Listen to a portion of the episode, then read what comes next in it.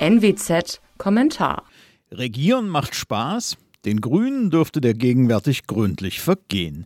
Die demontieren sich in der Regierung nämlich gerade selbst. Entscheidendes Feld Energiepolitik. Da ist der Etikettenschwindel bei den Atomkraftwerken. Kernkraft als Reserve für plötzlichen Strommangel einzusetzen, ist völlig sinnlos.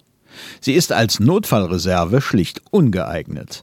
Warum, erklärte jüngst die Atomexpertin Anna-Veronika Wendland so knapp wie schlagend. Zitat: In Reserve benötigen die Anlagen je nach Zustand mindestens 6 bis 30 Stunden zum Anfahren, während sie am Netz sofort verfügbar wären.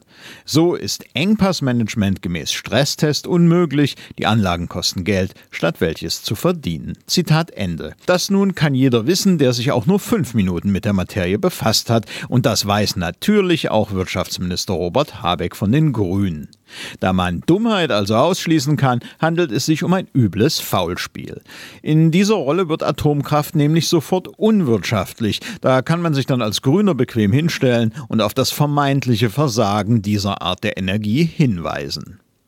Die Grünen nun feiern diese Mogelpackung ausgiebig und lassen dabei unfreiwillig gucken, was die Deutschen im kommenden Winter erwarten könnte.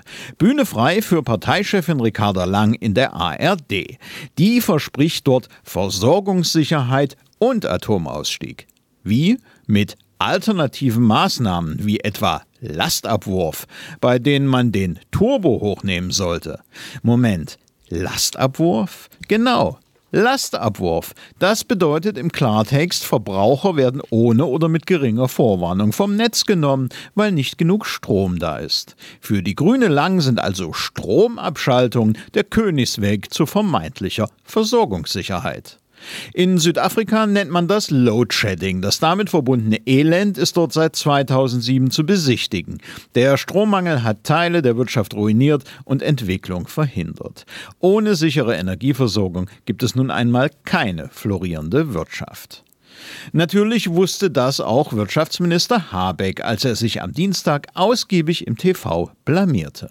Höhepunkt des Abends Habecks Antwort auf Sandra Maischbergers Frage, ob er eine Insolvenzwelle befürchte. Zitat, ich kann mir vorstellen, dass bestimmte Branchen einfach erstmal aufhören zu produzieren, nicht insolvent werden, aber so so. Es wird also nicht mehr produziert, es werden keine Deckungsbeiträge generiert, die Kosten laufen weiter, aber in einer Insolvenz wie bei Hackler oder Görz soll das nicht münden? Das ist absurd. Der Kinderbuchautor, der in einem seiner Werke schon mal beschreibt, wie aufregend ein nächtlicher Stromausfall sein kann, glaubt offenbar, man könne die Marktwirtschaft einfach so an und wieder ausknipsen. Das macht sprachlos. Was Habeck da bei Maischberger herausgestottert hat, bedeutet im Klartext, er weiß, dass Existenzen verloren gehen werden und es ist ihm völlig egal. Habeck und viele seiner Grünen leben in einer Parallelwelt, in der der Strom aus der Steckdose und das Geld aus dem Automaten kommt. Einst zogen sie mit einem Plakat in den Wahlkampf, auf dem zu lesen war, Erlebe dein grünes Wirtschaftswunder. Wenn wir nicht Obacht geben, erleben wir nun dieses Wunder tatsächlich in Form von Stromabschaltung und einer Insolvenzwelle. Das einzig Positive der Langschen Lastenabwürfe wäre dann, dass auch die Glotze nicht mehr läuft. So bliebe dem Publikum wenigstens das zynische Gerede grüner Politiker erspart.